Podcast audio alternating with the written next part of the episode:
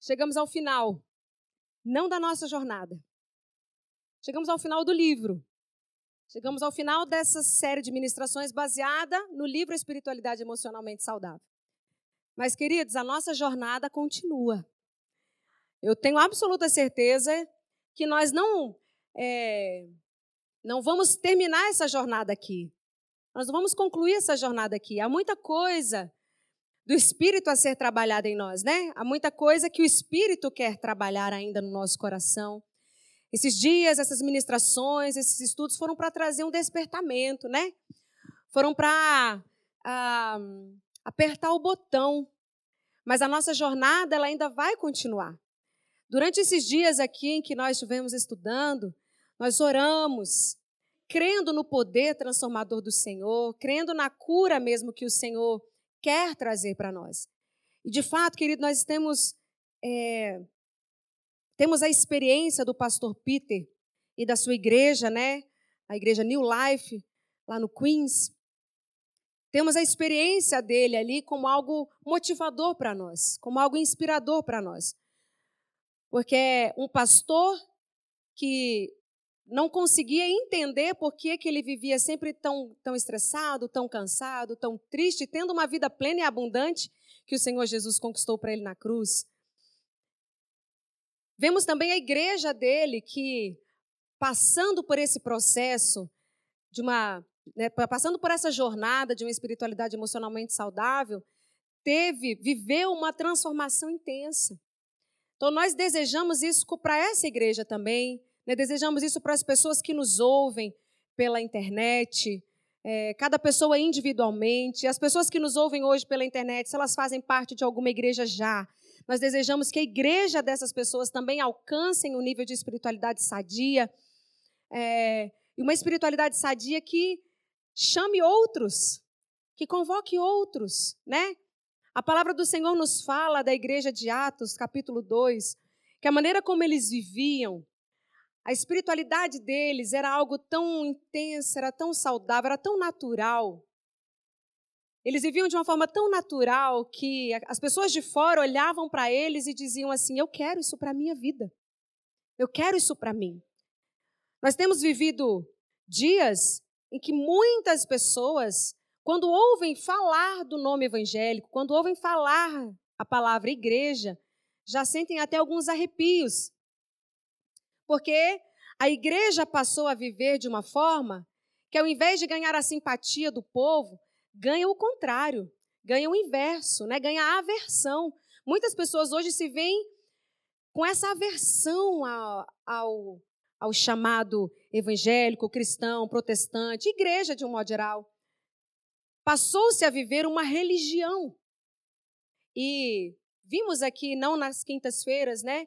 Eu trouxe uma, alguns estudos, eh, né, algumas ministrações, palavra, é, no domingo à noite, sobre como a gente levar a espiritualidade para o nosso cotidiano. E nessas ministrações eu disse que é diferente, espiritualidade é diferente da religião. A igreja deixou de viver a espiritualidade para viver uma religião. E por viver uma religião, deixou de ter a simpatia das pessoas e ganhou a aversão das pessoas. A nossa busca como igreja é a de que nós tenhamos de volta a simpatia do povo.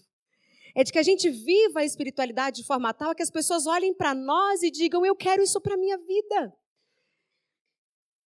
Viver a espiritualidade, viver a vida com Deus de um jeito que vai fazer bem para nós, porque tem muita gente, quando a gente fala de religião, por que, que as pessoas, muitas pessoas que veem os evangélicos, né, os chamados crentes, passam a ter essa aversão uh, da nossa fé?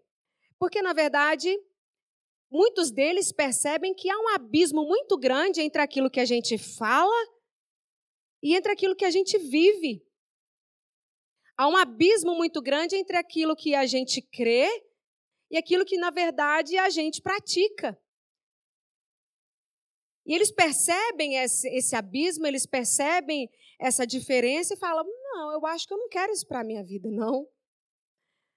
Quantos, quantos cristãos, quantos crentes em Jesus Cristo, como o pastor Peter, estão vivendo pesados, não vivem uma vida leve, não vivem uma vida plena e abundante que o Senhor conquistou, mas vivem uma vida estressada, porque a religião estressa, queridos. Sim, a religião estressa, a religião cansa, a religião pesa sobre os ombros. A espiritualidade não.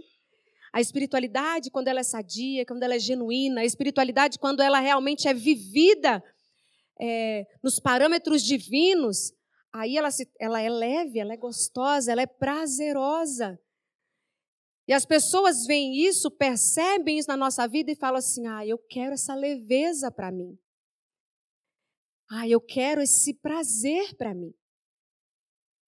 Eu quero convidar cada um de nós nessa última ministração a respeito desse tema, desse livro, a nós orarmos, a nós nos colocarmos mesmo na presença de Deus. Vamos fazer aqui um breve resumo dos, dos pit stops que nós fizemos aí nessa nossa jornada, né? as paradas que nós fizemos. Nós vamos fazer um, um breve resumo deles. Mas eu quero, a, a intenção aqui, queridos, é convidar a mim e a você a que a gente passe de fato a viver essa espiritualidade, essa vida abundante que o Senhor conquistou para nós na cruz. Nós que estamos aqui, aqueles que nos ouvem pela internet, Deus tem uma vida para mim e para você, mesmo, de verdade. Não é, não é, não é história da carochinha. Não é lenda. Vida abundante, vida plena, não é lenda. E ao contrário do que talvez muitos pensem, essa vida abundante, ela também não está só reservada para nós na eternidade, não, queridos. Essa vida abundante, plena que o Senhor tem para nós, ela não está reservada só para depois, quando a gente chegar lá no céu, não. Até porque, como eu também já disse aos irmãos aqui em uma ministração no domingo à noite, a eternidade para aquele que recebe a Jesus no seu coração não começa quando ele morre. A eternidade para quem recebe Jesus no seu coração começa imediatamente. Jesus, quando ele orou, ele disse essas palavras. Ele disse: Que eles conheçam a ti, porque esta é a vida eterna. O que é a vida eterna? Que te conheçam a ti e aquele a quem tu enviaste. Ora, então, vida eterna é conhecer Jesus. Se eu conheci Jesus, a minha vida eterna começou já, agora. Né? Quando eu chegar lá, lá, chegar lá no céu, nós vamos viver essa vida eterna em toda a sua plenitude. Lá ela vai estar plenamente completa. Aqui nós vivemos o que os teólogos chamam de já e ainda não. Já, é para já, é para hoje, irmãos. A vida eterna já chegou para nós aqui. Ainda não de forma completa, mas já é uma realidade para nós. Você pode dizer amém por isso? Você pode dizer amém, porque aqueles que vivem em Cristo Jesus já vivem a vida eterna. Quando você morrer, você só vai passar, é só uma, é só um, é, é, é, é só uma passagenzinha. Mas nós já vivemos essa vida eterna. E aqui, hoje, Deus quer dar para mim e para você, meu irmão, uma vida plena e uma vida abundante. Se você quer isso, você diga: Eu recebo, Senhor. Eu recebo, Deus, essa vida plena e abundante. Mas por vivermos religião e não espiritualidade, a gente tem é, deixado de experimentar aquilo que para nós foi conquistado, que é essa vida plena e vida abundante. Durante esses dias, nós passamos aí por estes pontos, né? Eles estão aí, para quem está aqui presente, está vendo aí a nossa imagem do iceberg no slide com todos os pontos. Quem nos ouve pode, quem apenas nos ouve pode imaginar o iceberg e a nossa trajetória lá da pontinha até a parte submersa, né? A pontinha lá em cima até a parte submersa. Nós começamos os nossos estudos tentando identificar o problema. Qual é o problema? O que é uma espiritualidade emocionalmente doentia? Como é que eu vou saber se eu estou doente ou não? Então a gente precisa identificar o problema. E nós vimos que o problema está em nós compartimentarmos as áreas da nossa vida e mantê-las assim, afastadas umas das outras. Nós somos seres integrais. Então você tem algumas áreas na sua vida aí: é o físico, é o emocional, o espiritual, o intelectual e o social. O que nós temos a tendência a fazer é compartimentar a nossa vida deixando esses compartimentos bem separados. Então, aquilo que tem a ver com o meu social, eu não, não, não tem necessariamente a ver com o meu espiritual, e o meu espiritual não tem a ver com o meu intelectual. É um erro. Quando nós repartimos, porque nós somos um ser integral. Então, eu lembro, até foi num domingo, é, não sei se na quinta-feira eu fiz essa ilustração também, mas quando eu vou para a academia, ali é meu, a gente vai para trabalhar o nosso físico, certo? Quem de nós diz para o nosso para né, para nosso para nossa espiritualidade assim, ó, o espiritual, você não precisa ir não, viu? Você pode ficar aqui. O social, não, o social eu vou levar. O social eu vou levar porque lá eu vou encontrar uns amigos, vou dar um olá para a galera, então o social vai junto. Ninguém vai para academia só com o social e o físico. E deixa o espiritual e o intelectual, é, qual é o outro que está faltando, e o emocional em casa. Quando você vai, você vai com tudo. Tem gente que acha que quando sai da igreja, quando vem para a igreja, beleza, aqui eu liguei o meu botão espiritual, né? quando a gente vai para a igreja, a gente liga o nosso botão da espiritualidade. E parece que às vezes os outros a gente dá off. E quando a gente sai daqui, a gente faz o inverso, né? Agora eu não vou mais precisar da espiritualidade, porque eu saí do templo. Então eu desligo o botão da espiritualidade, agora eu vou ligar o da intelectualidade, porque eu vou para a escola, vou para o trabalho. Ninguém diz, ninguém faz isso conscientemente, mas sabia que nós fazemos isso de forma inconsciente? E eu preciso repetir aqui o que tenho dito algumas vezes. Nunca foi propósito de Deus, nunca foi desejo de Deus reduzir a espiritualidade para dentro do templo. Isso é, uma, é, é um engano do diabo. A religião faz isso. A religião reduz a espiritualidade para dentro do templo. Cristo não. Deus não. A espiritualidade acontece lá fora. E é o inverso, queridos. Quando a gente pensa que é daqui de dentro, do templo, que a nossa vida espiritual vai fluir lá para fora, é um erro a gente pensar apenas nessa dimensão. A palavra de Deus nos diz que Davi, quando ele ia para o templo, ele já ia cantando, já ia louvando, ele não tinha entrado lá dentro ainda. Ou seja, Davi pegava a sua vida toda ela, aquilo, a, a espiritualidade que, ela, que ele vivia lá dentro do palácio, a, a espiritualidade que ele vivia nas ruas, ele já vinha de lá cantando. É interessante a gente pensar nisso, não é? Que, não, que a espiritualidade não sai de fora do templo não sai de dentro do templo para fora dele, que a espiritualidade vem de fora do templo para dentro. Querido, eu quero te levar a pensar nisso, eu quero te levar a refletir nisso. Porque há uma frase do Hernandes Dias Lopes que diz assim: se não há culto na vida, não há vida no culto. Se a minha espiritualidade está reduzida a essas quatro paredes aqui, irmãos, então deixa eu te dizer, isso não é espiritualidade. Você não está vivendo uma vida de espiritualidade real. É lógico que aqui dentro nós somos alimentados, aqui nós somos instruídos, aqui nós recebemos palavra de Deus. Há uma importância tremenda nos nossos grandes ajuntamentos. Nós necessitamos deles. E, de fato, aquilo que a gente recebe aqui, inclusive na nossa liturgia, há um ponto da nossa liturgia, no final dela, que é o envio. Quando depois de termos recebido, adorado, estamos cheios, então nós somos enviados para que lá fora a gente espalhe aquilo que aqui dentro nós recebemos. É verdade? É fato. Mas eu não posso pensar só nessa dimensão. Se eu penso só nessa dimensão, a minha espiritualidade ela está compartimentada. A minha espiritualidade, e esse é o problema, esse foi o problema que nós identificamos. A minha espiritualidade, ela é o tempo inteiro. E eu trago ela quando eu venho para o templo. Eu não espero encontrá-la aqui dentro. Lá na minha vida, lá no meu trabalho, no supermercado, no banco, lá eu vivo a minha espiritualidade. E é, depende, né? É nem é, não. Depende da forma como eu vivo lá, é que vai ser o meu culto aqui. Se não tem culto lá, fora, não vai ter vida aqui dentro do templo. E esse foi o problema identificado. A gente está compartimentando.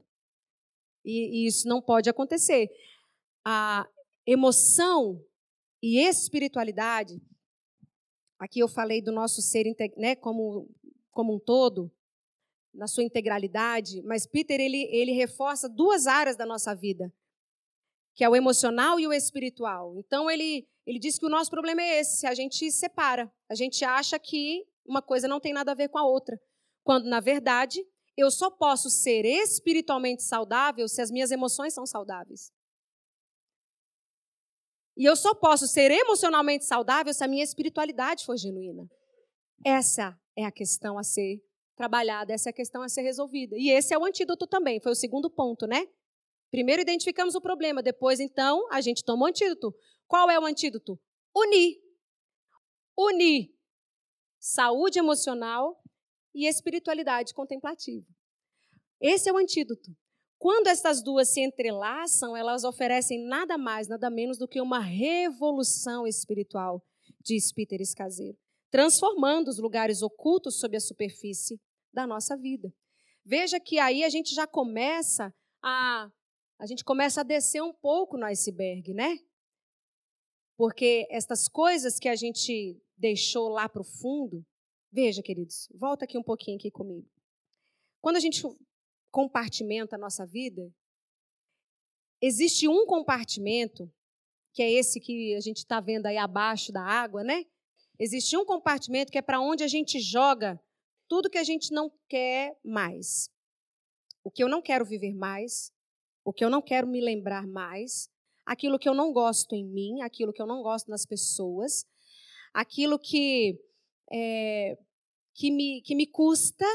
Então, esse é um dos problemas. A gente, nesse compartimentar da nossa vida, a gente cria um porão.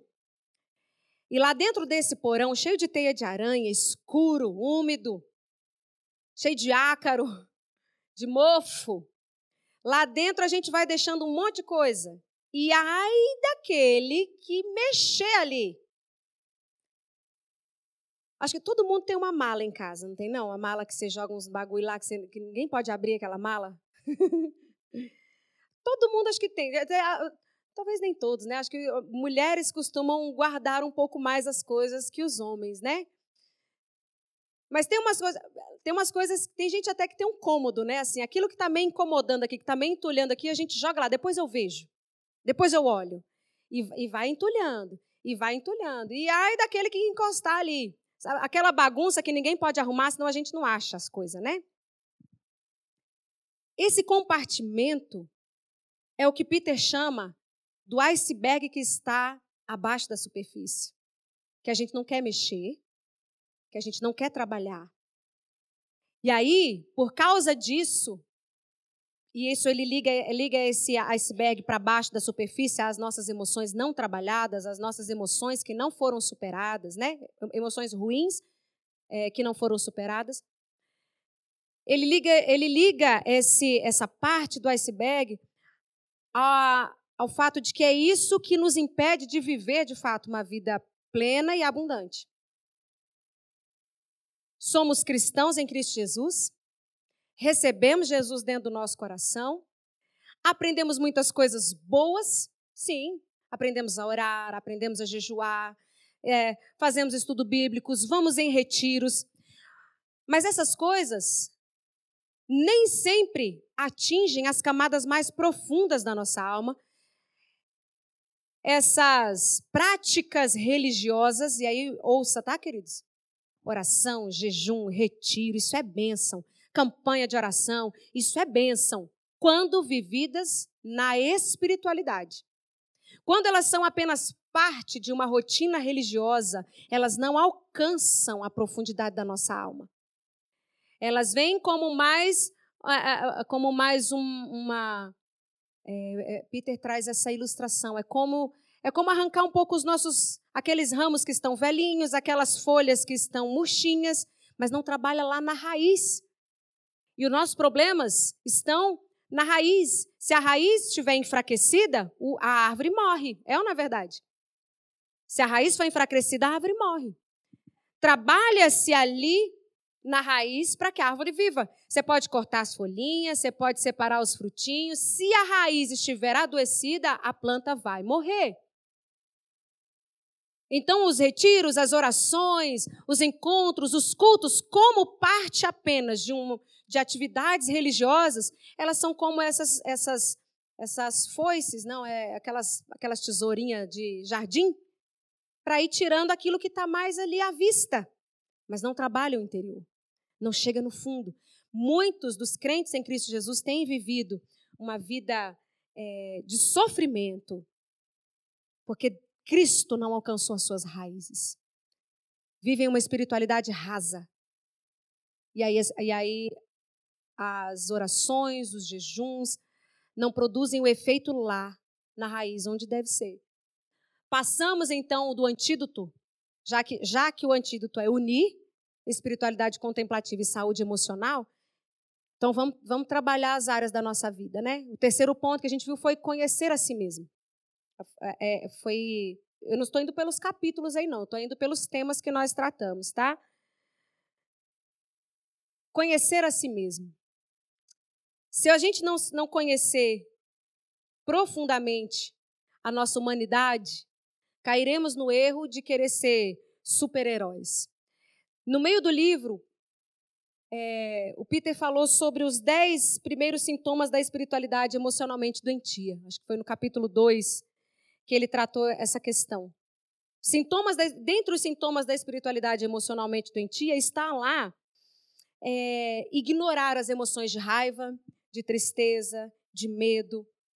Dentre as, esse, esse sintoma de uma espiritualidade emocionalmente doentia está também encobrir a fragilidade, a fraqueza, o fracasso. O que, que é isso? Negar a sua humanidade. Então, em momento algum, em momento algum, Deus pediu que os cristãos fossem super-heróis. A própria palavra de Deus não esconde as fraquezas dos seus super-heróis. Está tudo registrado lá. Jeremias, considerado profeta chorão, por quê? Até um livro que tem como nome Lamentações, ele escreveu, está na Bíblia. Era um homem que chorava, não escondia suas, suas decepções, não escondia suas frustrações, Estão todas elas registradas. Se a Bíblia quisesse que a gente fosse um monte de super-herói, né? É, porque eu deixei de ser, porque eu porque eu sou crente agora, então deixei de ser gente? Não. Se fosse para ser assim, a Bíblia não estaria repleta dos vacilos que os grandes homens de Deus cometeram. Moisés tentou fugir ao máximo da sua tarefa de ir lá libertar o povo. E a Bíblia não escondeu isso. Davi, o homem segundo o coração de Deus, ele foi tão malvado em relação a um dos seus guerreiros. E a Bíblia não escondeu isso. Está lá. Davi adulterou com a mulher de um grande valente dele, do seu exército, para encobrir o seu erro. Planejou a morte desse grande guerreiro. E o registro está lá. Davi foi um péssimo pai, você sabia disso? Está lá na Bíblia. Está registrado nas Escrituras, a Bíblia não esconde. Para que eu possa superar aquilo que está lá no fundo do meu baú, para que eu consiga é, é, trabalhar, para que Deus trate aquilo que está lá no fundo, na superfície mais profunda então eu vou precisar reconhecer, por isso que está aí conhecer a si mesmo, né? Eu vou precisar reconhecer aquilo que precisa ser trabalhado. E vai ser conhecendo a mim mesmo que eu vou conhecer a Deus. É reconhecer a si mesmo para conhecer a Deus. Nós vamos precisar disso. Depois, o próximo ponto, né, no, no, no próximo ponto aí da nossa jornada, foi retroceder, retroceder para avançar.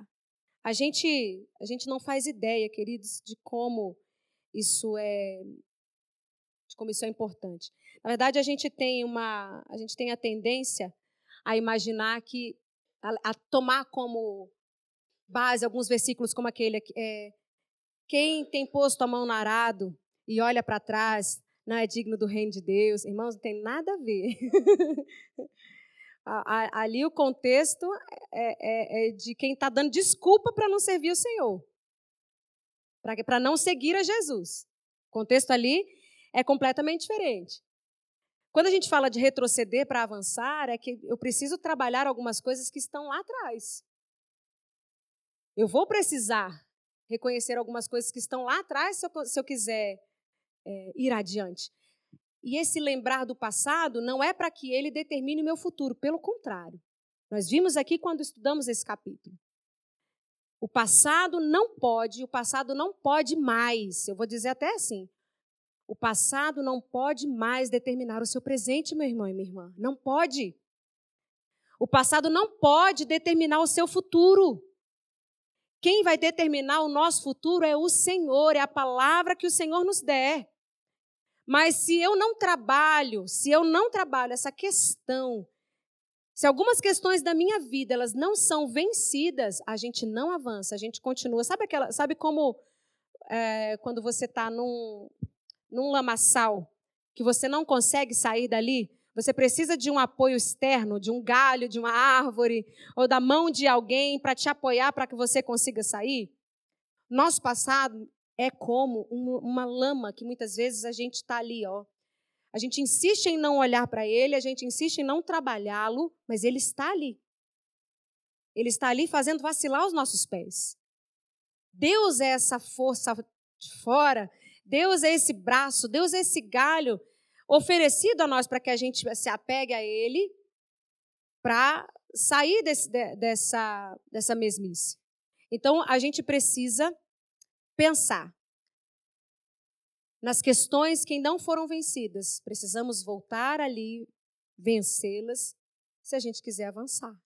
E isso é, precisa acontecer para a glória de Deus.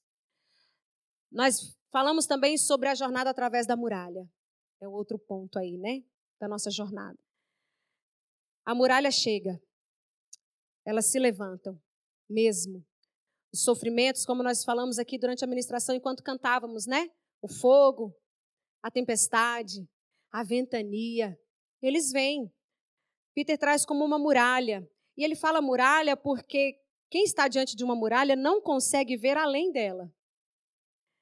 Há há um pode, pode estar um oásis além, mas a pessoa não está vendo. Nós somos convidados a enfrentar a muralha, a trabalhar a partir dela, na consciência de que Deus faz com que de momentos terríveis surjam situações maravilhosas.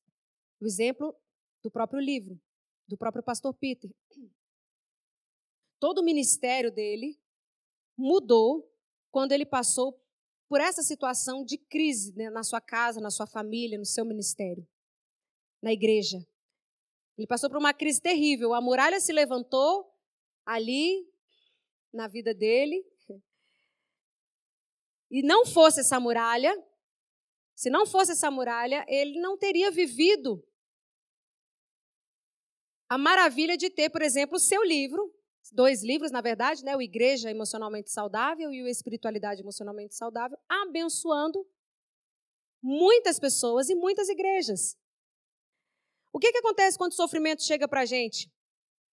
A gente quer, a tendência nossa é fugir dele. A tendência quando o sofrimento chega é a gente querer abstrair, né? A gente ouve, inclusive, muito essa, essa expressão de se abstrai. Não, não, não olha para isso não, não, não foca nisso não. Tem gente que vai para o shopping, tem gente que vai pescar, né? Tá estressado? Vai pescar. Irmão, eu te sugiro outra coisa. Tá estressado? Procura qual é a fonte do estresse. Porque depois que você voltar da pescaria, você vai se estressar de novo. Qual é a fonte do estresse? O que é que está fazendo você se estressar? Vamos olhar, ver se não é uma coisa que de repente está lá atrás, lá, lá no passado. Veja se não é uma situação familiar que está é, eh, te desestruturando. No retroceda para avançar, Peter falou sobre aqueles, aquelas padrões, padrões familiares que se repetem de geração em geração. E nos convidou a quebrarmos esses padrões. E eu quero convidar a mim e a você também aqui nessa noite. Esse negócio de estar tá estressado, vai pescar, às vezes, se, o que está estressando é, é, trabalho, se o que você precisa é descansar mesmo, né? Relaxar, não ouvir nada, ok.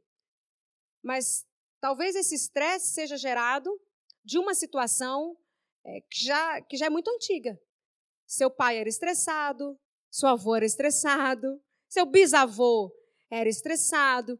E esse é um comportamento que vem se repetindo de geração após geração. É por isso que ele diz: volta, vamos retroceder, vamos lá atrás, vamos procurar esses padrões. Eu, eu ainda estou fazendo, irmãos, a minha árvore genealógica. eu estou fazendo. Eu sou menina obediente. Eu não peço só para vocês fazerem, não. Eu estou fazendo. Queria ter trazido, disse que até o final eu traria, né? Queria trazer hoje, mas não consegui concluir ainda. Mas eu estou fazendo direitinho a lição de casa. Estou procurando pessoas que conheciam meus bisavós, procurando pessoas que conheciam parte da minha família para, de repente, entender algumas coisas do meu comportamento hoje, para vencê-los, para vencer essas coisas. Então, a muralha, a situação quando chega, o sofrimento quando chega, ao invés de eu ir para o shopping, ir pescar, assistir um filme, para abstrair, para que aquela, aquele problema saia da minha mente, encare o seu problema. Encare a muralha.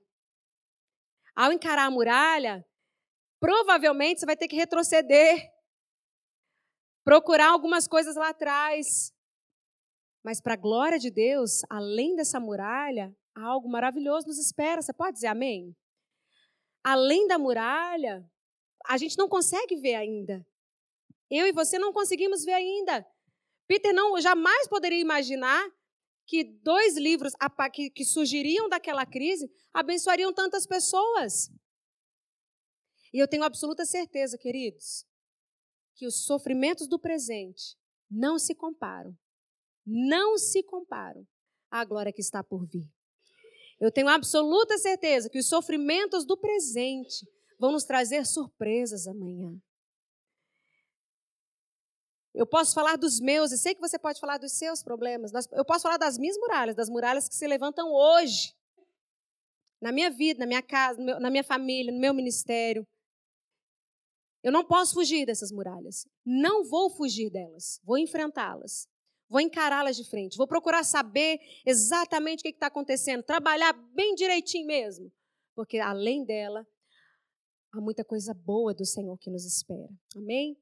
Depois nós passamos falando sobre o sofrimento e a perda, que é muito parecido né, com o capítulo é, que fala sobre a muralha.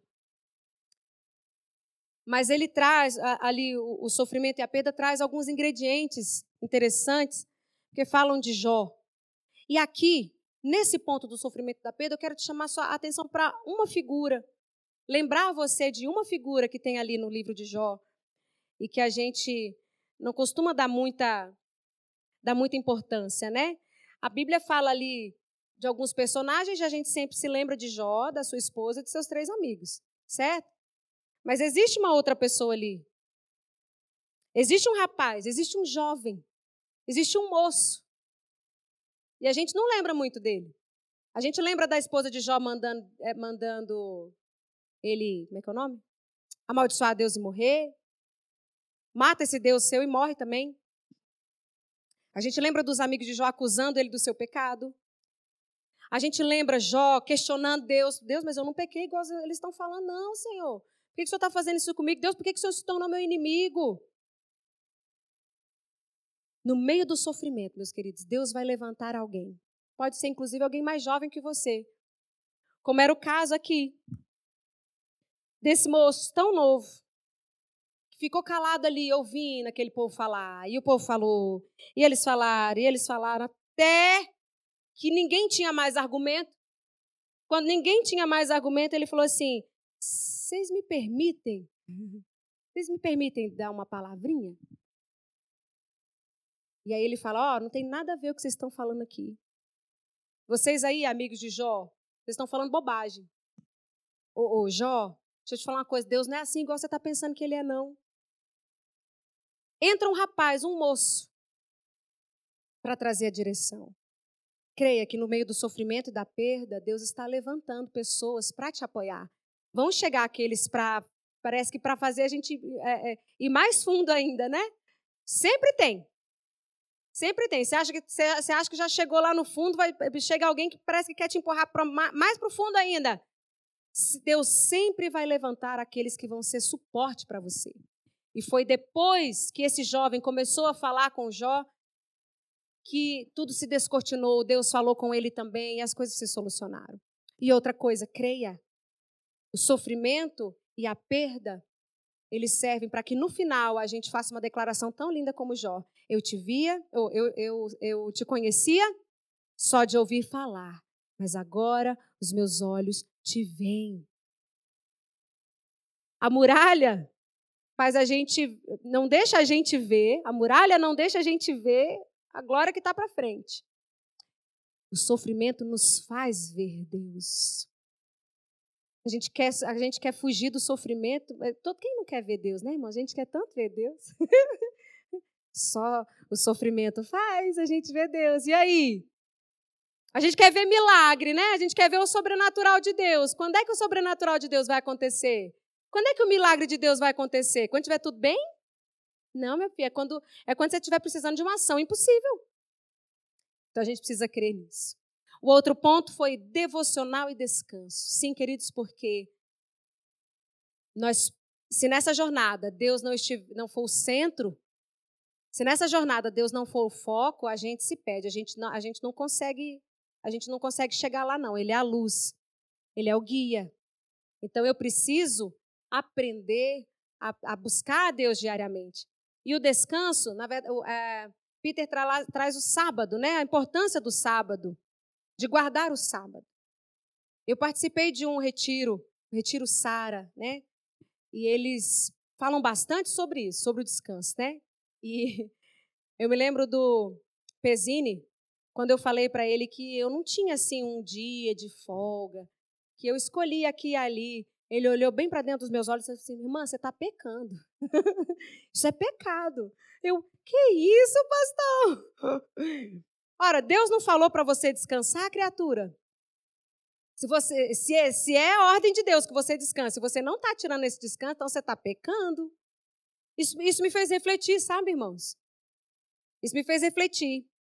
E você sabe que nessa loucura que a gente vive, a gente vive uma loucura, irmão. Nós estamos vivendo dias de loucura. O diabo, é, a gente acha que não, a gente se engana quando a gente acha que é só. São, são os tempos. Não, querido, não são só os tempos, é o príncipe desse tempo. Ah, não é porque o mundo está assim mesmo. Tá, e quem é o príncipe desse mundo? Hã? Quem é que está, quem, quem será que está por trás desse monte de atividade para nos cansar, para nos deixar estressados e roubar o nosso tempo com Deus? Roubar a nossa vitalidade? Quem será que está por trás disso? O descanso aquele, aquele, aquele dia separado para você não fazer nada, só estar com Deus, é, gozar da presença de Deus, não se vive hoje. É uma prática que está abandonada e nós precisamos resgatar. Essa é a, é a, é a ideia.